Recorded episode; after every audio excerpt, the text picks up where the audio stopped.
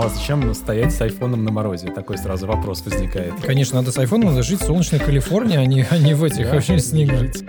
Аэрофлот. Все в шоке, и все, дальше эфир идет как по маслу. Э, Вот это очень классно. Специалист в области поверхностного моделирования. Ну, такой Поверх- Поверхностный специалист. Андрей, ну остроумный это не гоп-стилистика. Да. Можно быть э, утонченным, интеллигентным и остроумным. Что-то не, не все мимо. Общем, клиент готов платить, и можно делать там хоть э, золотой унитаз, и Или серебряный.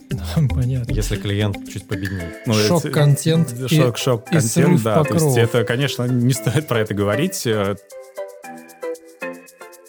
Здравствуйте, с вами подкаст «За дизайн», в котором мы знакомим вас с разными видами дизайна и приглашаем в гости дизайнеров различных направлений. Ведущие подкаста я, Андрей Балканский, руководитель юзабилити лаборатории университета ИТМО, И я, Родион Соснов, арт-директор департамента бренда и коммуникации компании Эбби. Подкаст, который вы сейчас услышите, записывался до начала известных событий в конце февраля 2022 года. Поэтому выводы об актуальности тех или иных поднимаемых в подкасте тем, пожалуйста, делайте самостоятельно.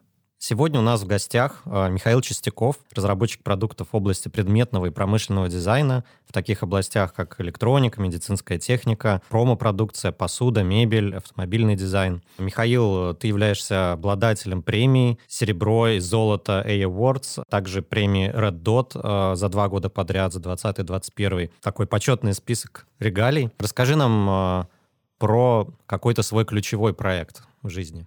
Это проект э, бортовой посуды для авиакомпании Аэрофлот, который сейчас летает практически во всех самолетах по всему миру.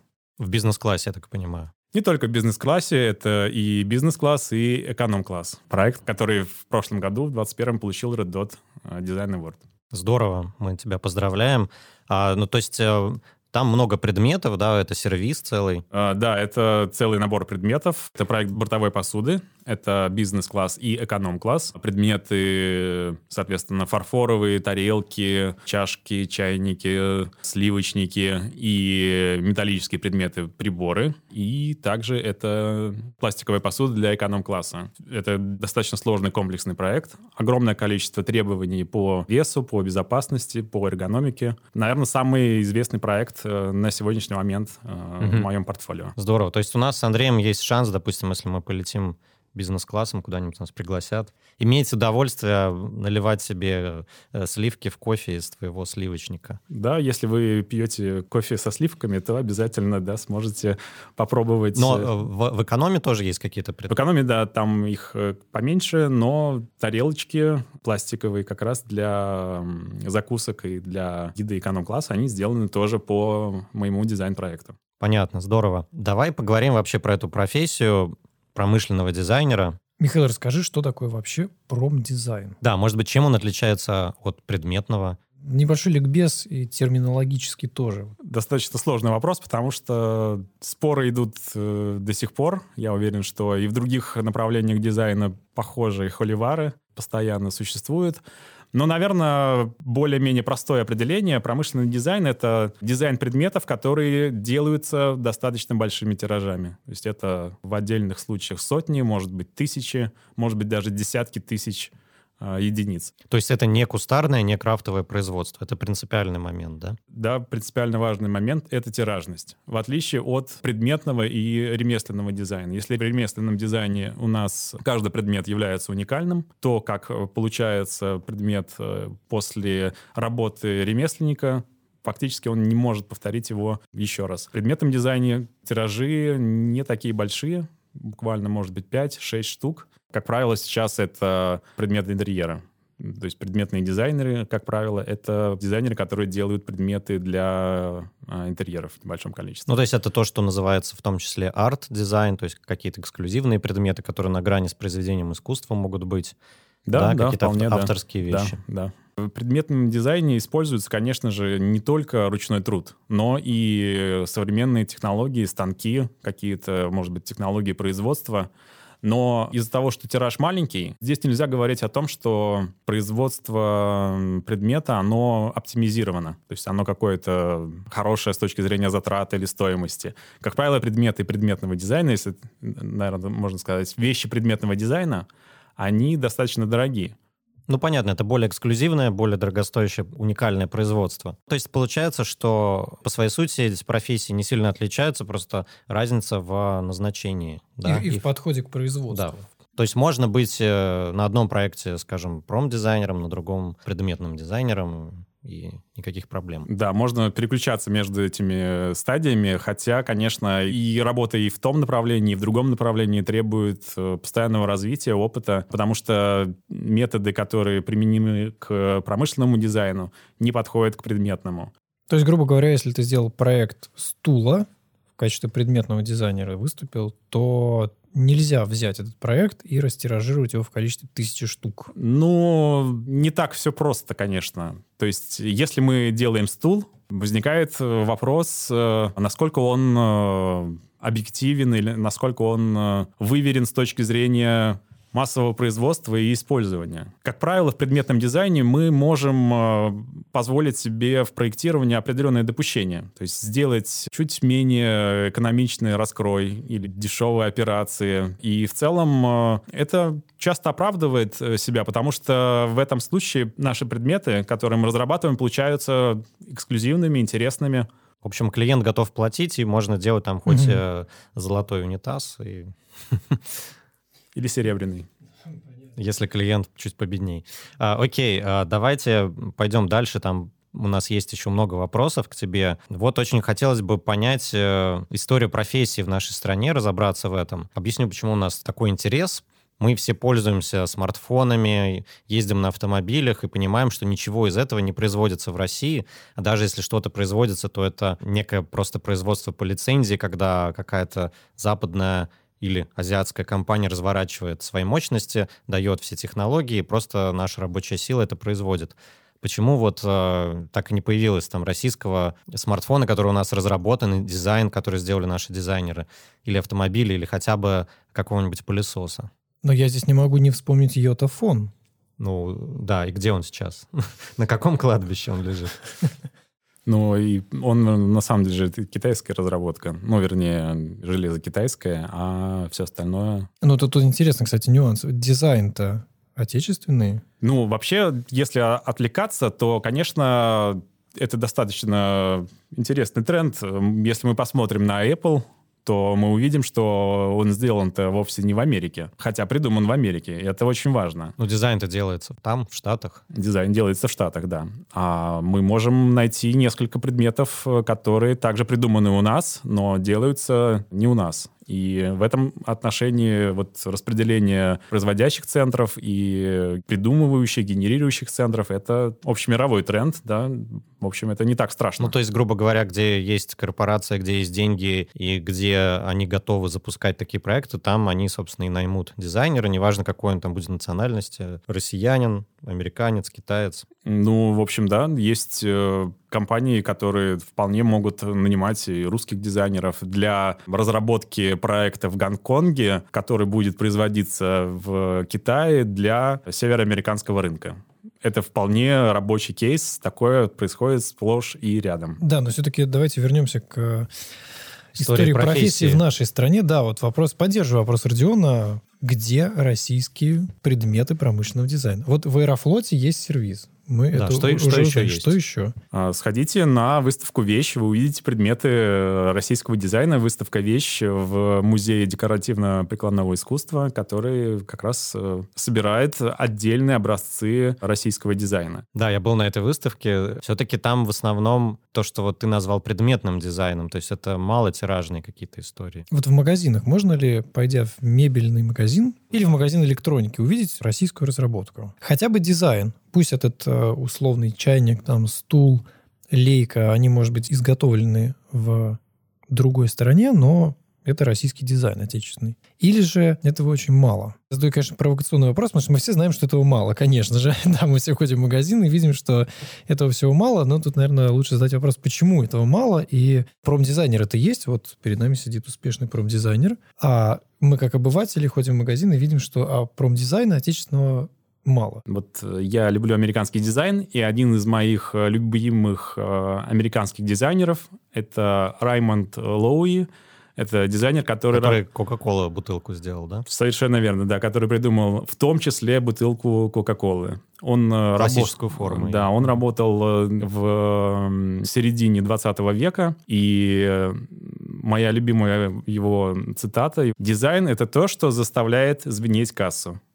Если вы придумали что-то, что не продается, это, соответственно, не дизайн. Вы можете называть это творчеством, арт-объектом, можете называть это инсталляцией. Предметным но... дизайном.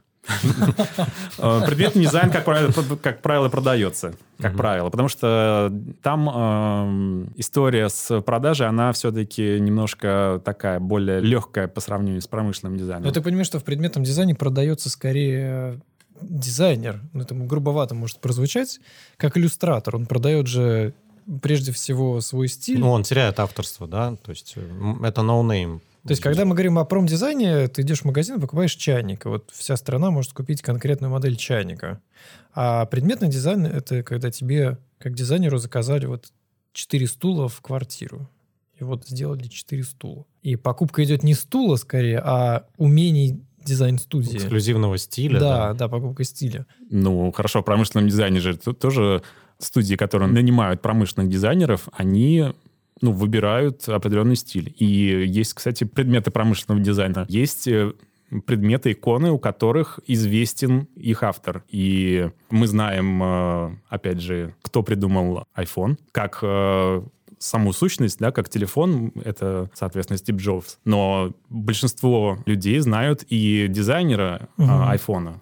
Это Джонни Айв. Совершенно верно. Точно так же, как и для многих других предметов есть громкие имена, которые за ними стоят. Есть иконы дизайна, и мы все, и большинство дизайнеров знают, кто это сделал. Вот мы знаем, да, Джонни Айва. Еще мы знаем также разработчика граненого стакана. Это Мухина, да, в честь которой училище в Петербурге было названо. А Но вот это почему мы не... неправда. Это не, не Мухина придумала этот ну, стакан. Она его оптимизировала. Оптимизировала, Она не имела отношения, да. Ну, так же, как Лоуи не придумал стеклянную бутылку, он ее как бы сделал каноническую форму. Но давай про историю промышленного дизайна в России все-таки. Почему вот, казалось бы, с каких-то тех самых давних пор, в том числе довоенных, мы так мало видим образцов крутого российского промышленного дизайна? Наше развитие дизайна в стране, оно было достаточно интенсивным в начале, опять же, 20 века, и в какой-то момент мы были в авангарде вообще мирового дизайна, все смотрели на то, что мы делаем. И более того, вот авангард — это до сих пор э, то, что известно за пределами нашей страны. То есть мы известны в мире по нашему авангарду. Да, да, совершенно верно. И Вхутемас, Малевич, и конструктивисты. Вот, да, такое ощущение, что с тех пор э, как-то не было у нас больших достижений. Ну, были достижения в 60-х годах. Они связаны как раз с космосом, с космической эрой. И много, например, предметов мебели, которые так или иначе воспроизводили космическую тематику. Это и чайник в виде э, космолета. Опять же, на выставке «Вещь» можно посмотреть. И мебель в виде ракеты тоже на выставке «Вещь» можно посмотреть. Ну и большое количество других устройств, радиолы, те же самые. В общем, в 60-х годах еще у нас э, дизайн вполне себе был и был на уровне мировом. Вот после 60-х, да, наверное, знаменитая кампания хрущевская по борьбе с излишествами, когда у нас появились и хрущевки. Ну, это же как раз и было, насколько помню. Сначала 60-е, 70-е. Ну, точную дату я, наверное, сейчас не смогу сказать, но вот в районе середины 60-х у нас как раз началась борьба с излишествами, и, возможно, вот под эту волну попал и промышленный дизайн. Постановление о борьбе с излишествами вышло в 1955 году, но определило подход к визуальной эстетике советской архитектуры и дизайна на десятилетия вперед. При том, что у нас есть предметы военные, они вполне себе являются хорошими предметами промышленного дизайна. Есть э, предметы для космоса, те же самые скафандры — это предмет э, промышленного дизайна. Это тоже промышленный дизайн. Конечно. Это тиражная вещь, высокотехнологичная, эргономичная, дешевая, ну, если можно сказать так про костюм, который стоит несколько миллионов и так далее. То есть, да, очень много было сделано вещей вот в этих э, направлениях. Как считаешь, у АК-47 крутой дизайн? Ну, он продается, значит, да, как мы знаем, дизайн то, что заставляет звенеть, Звенеть. касса, да, Мгм. пожалуйста, он э, действительно продается и э, неплохо так продается. Ну что, пойдемте дальше. Да, вот я хотел задать вопрос э, как раз в контексте скафандров и предметов для космоса. В чем разница между промдизайнером и инженером? Опираясь на твое описание, можно сказать, что и тот, и другой проектирует предметы того самого массового производства. И, например, какой-то холодильник в советское время и даже и в российское время отечественный холодильник, вот кто его делает? Промдизайнер или инженер? Что произошло? Просто те, кто раньше в советское время назывались инженерами, они стали, следуя модным тенденциям, называться промдизайнерами, или это действительно две разные профессии, которые и в современном мире, в том числе в современной России, действительно по-разному называются, есть вот между ними какие-то принципиальные различия.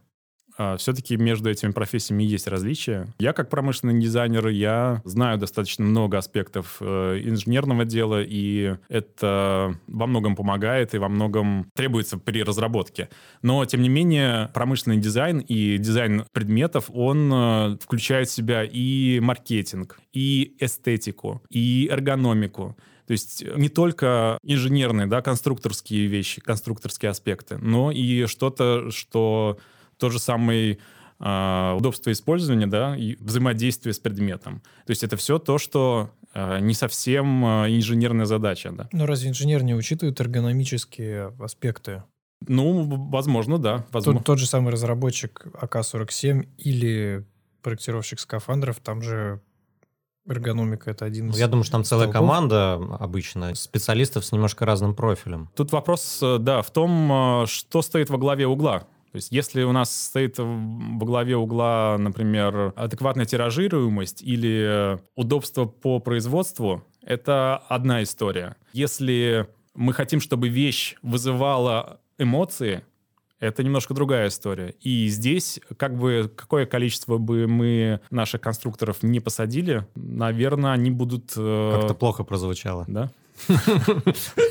А то сажают конструкторов у нас периодически. То есть получается, что ключевое различие — это рынок. Товар для продажи или товар, например, по госзаказу. Где-то здесь пролегает разница, получается, да? Потому что, судя по твоему описанию, компетенции очень похожи. Ну, в целом, дизайнеры предметной промышленной — это такая мультидисциплинарная, наверное, история. Опять же, требуются знания и инженерные, и эстетические, и истории искусств, и маркетинга, и эргономики взаимодействия с пользователями, может быть, даже отчасти и программирования. Как правило, в современных проектах это все объединяется в одном предмете. При этом э, конструктор будет э, тянуть э, в свою сторону, он будет пытаться выдать такую конструкцию, которую просто произвести, которая будет, например, прочной. Разные члены промдизайнерской команды тянут это дело на себя в зависимости от конкретной ситуации. Так да, да, да. И дизайнер — это тот, кто учитывает интересы всех э, групп, которые работают над проектом и пытается соблюсти вот этот баланс. Этот баланс. А он прямо должен все это уметь, то есть промдизайнер должен уметь и программировать, и историю искусств знать, ну, в эргономике разбираться очевидно, мне кажется, он должен, да. Перечислил достаточно много умений, это прям реально вот один человек все должен уметь, чтобы быть хорошим промдизайнером. Давай Вот если- подытожим. Сопромат, знаешь? Да, да, знаешь ли ты сопромат? А сопромат, э, нет, я не знаю, но я могу рассчитать прочность, если нужно кому-то рассчитать прочность чего-нибудь. Ну, то есть все-таки знаешь базу. Ну, какую-то базу, естественно, да. То есть все-таки мы работаем с конкретными предметами. Это не digital. Вот давайте простой пример. Упаковка. Деревянная упаковка. Что могло бы пойти не так? У нас дерево — это живой материал. Он э, набирает влагу, он трескается. Стенки толщиной меньше, чем 2 миллиметра, меньше, чем 3 миллиметра, они будут просто разрушены, пока лежат на складе. Только из-за того, что материал дерева имеет э, свои собственные свойства, и которые мы вынуждены учитывать. А что продается в деревянной упаковке? Виски. Поэтому, конечно, если вы делаете деревянную упаковку для виски, нужно сделать э, стенки потолще И виски покрепче. и виски покрепче. Возможно, внутренний художник будет говорить, что здесь, конечно, должна быть идеальная тонкая стеночка, такая прямо как линия, которая будет подчеркивать, например, какой есть у нас... Тонкий вкус. Тонкий вкус, да. Прямо такой острый вкус там какой-нибудь. Вот. Но физик, соответственно, внутри дизайнера будет говорить, что нет, это невозможно. Либо другую породу дерева надо выбирать. Там, Или, может быть, другой материал. Пожалуйста, можно попробовать сделать упаковку из алюминия. И как раз дизайнер это тот человек, который обладает э, большим количеством смежных знаний, который позволяет ему найти решение для конкретной задачи более гармоничное, более оптимальное. Вот, пожалуйста, отличие от ваших иконочек.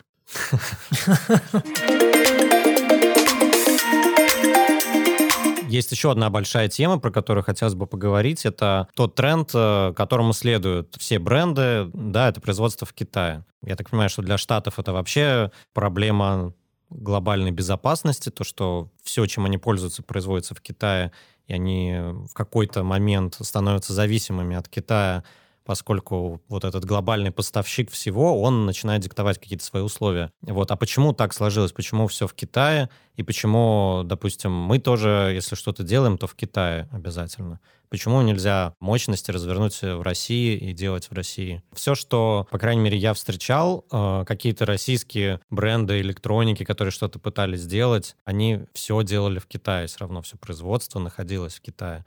И там даже какая-то несложная всякая бизнес-сувенирка, она делается в Китае часто. Можно не просто там заказать по каталогу, можно разработать под э, конкретную потребность, силами своих дизайнеров сделать, но производиться это будет в Китае. Ну, во-первых, конечно, все-таки у нас производство есть в стране, и небольшие тиражи мы вполне можем делать у нас. И керамику, и дерево, и какие-то металлические предметы. Ну, вот, например, промышленная кофемашина, она вполне может быть сделана у нас э, в стране и она будет э, и красивой, и удобной, и, в общем, хорошим предметом, хорошей разработкой э, промышленного дизайна. Но это полностью отечественная разработка, или же это будет какой-то западный бренд, который просто вот как автомобили у нас в Калининграде там собираются, или, это в, будет, или в Ленобласти, он это будет наш, ее. Это будет наш корпус, это будут какие-то отдельные наши компоненты. Какие-то компоненты будут куплены, например, в Китае, да. Я так понимаю, электроника прежде всего, да? Электроника, да, возможно, да. Какие-то, может быть, трубы, запорная аппаратура, она будет в Европе закуплена.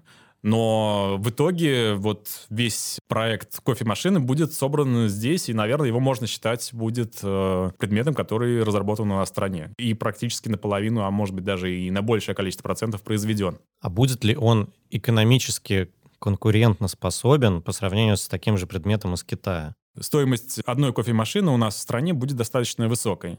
Если мы попытаемся заказать э, такую же кофемашину, но в Китае, она будет стоить дешевле, но нам придется заказать как минимум тысячу штук. Давайте сюда еще добавим а, доставку, какие-то таможенные процедуры, налоги, и, может быть, окажется, что более-менее по цене и примерно они выравниваются. Тысяча здесь и тысяча в Китае, ты имеешь в виду? Или сто здесь и тысяча? Мы здесь можем сделать меньшее количество, там, сто штук, например. Но цена за штуку такая же примерно будет, как если там тысячу купить. Сейчас Родион имеет в виду, что сделать сто здесь примерно столько же будет стоить, сколько за тысячу штуку, там. За штуку, я говорю. Не, не то, что 100 здесь равно 1000 там, а стоимость одной штуки здесь будет сопоставима с стоимостью одной штуки там. А, Просто нет, вопрос, нет, нет, вопрос э, тиража. Нет, нет, э, цена за штуку будет у нас, конечно же, дороже, чем если мы закажем тысячу штук э, в Китае и привезем сюда. Но общие затраты на старт производства в первом случае, они будут ниже, потому что мы 10 долларов умножаем на 100, а во втором случае мы 5 умножаем на 1000. Вот примерно такая картина. Вот мы узнали стоимость промышленной кофемашины. Да, продается она тысяч, может быть, за 40. То есть все дело в тираже. Да, не только в тираже. Это такой вот прямо сложный вопрос. Непонятно даже, даже с какой стороны к нему подойти. История, которую я услышал в Париже. Была выставка, и испанский дизайнер рассказывал французской аудитории про методики креативности. И он рассказывает, значит, историю. Вот у меня был заказ, тоже промышленный и предметный дизайнер. У меня был заказ, набор посуды для ресторана. Ну, я подошел, начал слушать про то, что он рассказывает про методики креативности. Вот он рассказывал, как сложно давался ему этот проект, никак не находился образ этой ложки, этих вилок. И его маленькая дочь какой-то момент э, спросила папа, почему ты такой грустный, и он сказал, я пытаюсь придумать ложку. Я дизайнер. Да, я дизайнер. Помоги мне. Я пытаюсь придумать ложку, и ничего не получается. И дочь сказала, ну, ничего сложного, вот же, смотри, вот смотри ложку, я тебе сейчас нарисую. И этот дизайнер испанский действительно смотрит на ложку и видит тот самый образ, который он так долго искал. Прекрасная история. Значит, дальше произошло вот что. Испанский дизайнер сказал, все, я понял, что то, что нарисовала мне моя дочь, это идеал, все, надо это отдавать клиенту. Я пошел на соседнюю улицу, мне сделали за неделю весь тираж этих ложек, вилок, и через две недели я этот тираж прекрасно сдал. Конечно, я слушал не про методику креативности, а про то, что человек может на какую-то соседнюю улицу прийти, и сделать весь тираж металлических предметов для ресторана. Это было для меня действительно открытием. Ну да, учитывая, что методика креативности такая, эксплуатация детского труда креативного. А что именно тебя удивило в том, что на соседней улице можно сделать тираж? Ну, попробуйте на свою соседнюю улицу прийти и сделать там вилку. То есть для того, чтобы у нас повторить то же самое. Допустим, будем считать себя креативными, будем считать, что у нас проблем с формой вилки нету. Но найти производство, которое согласится в короткое время, быстро, там, качественно, с небольшим количеством штук сделать вот этот тираж для одного ресторана, это задача такая непростая. Конец первой части. Продолжение следует.